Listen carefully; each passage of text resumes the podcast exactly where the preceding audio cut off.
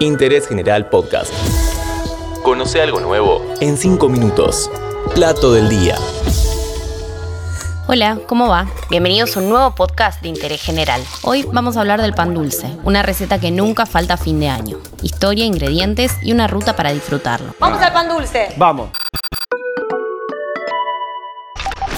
Con frutas secas o brillantadas, o ambas, con chocolate, con cascaritas de naranja, bañado en glacé, relleno de dulce de leche o crema pastelera, con higos u otras frutas arriba, con pasta de avellanas o mantequilla de maní. Sí, otra vez estamos ante una receta con muchas, muchas, muchas versiones. Lo bueno es que hay más chances de que encuentres la que más te gusta. El nacimiento del pan dulce viene con varias leyendas a cuestas. Se calcula que surgió en el siglo XV en Milán. La versión más novelera cuenta que un noble se enamoró de la hija de un pastelero y para acercarse se hizo pasar por un panadero llamado Antonio, Tony. Pero más allá del amor, llevó habilidad y creó un pan azucarado, con aroma cítrico y frutas abrillantadas, al que llamaron pan de Tony. De ahí derivó después el nombre italiano panetone. La otra historia asegura que la receta nació en una nochebuena accidentada en la cocina del señor Ludovico Sforza, el moro, duque milanés. Se había quemado el postre y uno de los cocineros, Antonio, creó un pan con frutas que tomó su nombre en su honor. Como sea el origen, desde su inicio, este plato tiene un sentido social, de encuentro. Se cortan porciones para compartir, se celebra en la mesa. Vinculado a la Navidad y la noche de fin de año, es un sabor que acompaña el brindis y los buenos deseos.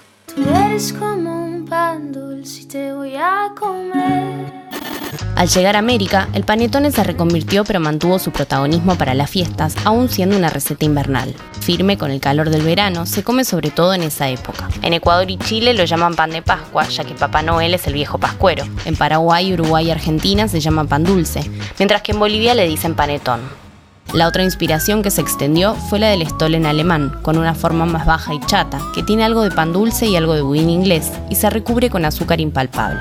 El primer pan dulce del que hay registro en Buenos Aires se hacía en una confitería del pasaje Carabelas y lo vendían puerta a puerta, llevándolo en una canasta.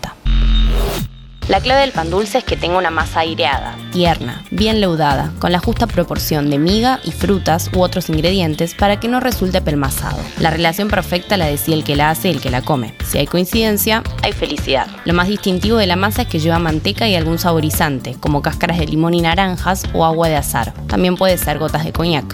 Pero después hay algunas más o menos compactas con mayor o menor humedad. De hecho, se puede elegir dentro de una gama muy grande de precios, con opciones en el supermercado y preparación artesanales en las confiterías.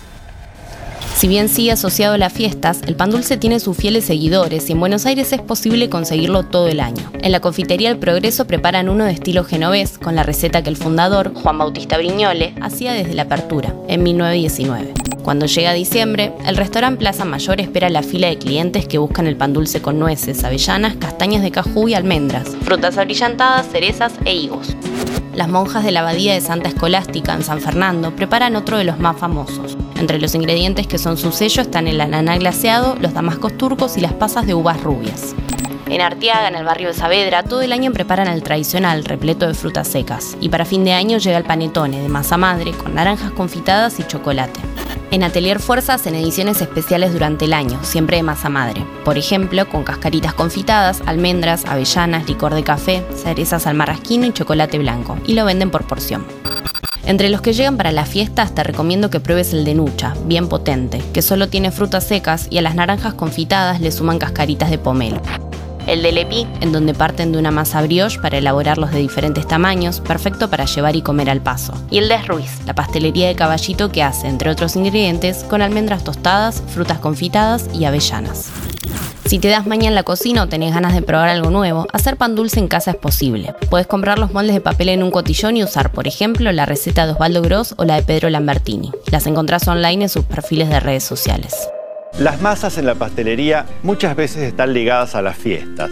Los pan dulces, el panetone, los stollen. Son todas variedades de panes enriquecidos con manteca a los cuales después se les agregan o frutas secas, o pasas, o cerezas.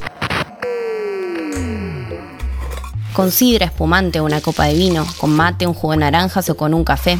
El pan dulce es un infaltable de cada diciembre y, por qué no, del resto del año, con sus infinitas recetas para saborear. Interés General Podcast. Encontrarnos en Spotify, en Instagram y en interésgeneral.com.ar.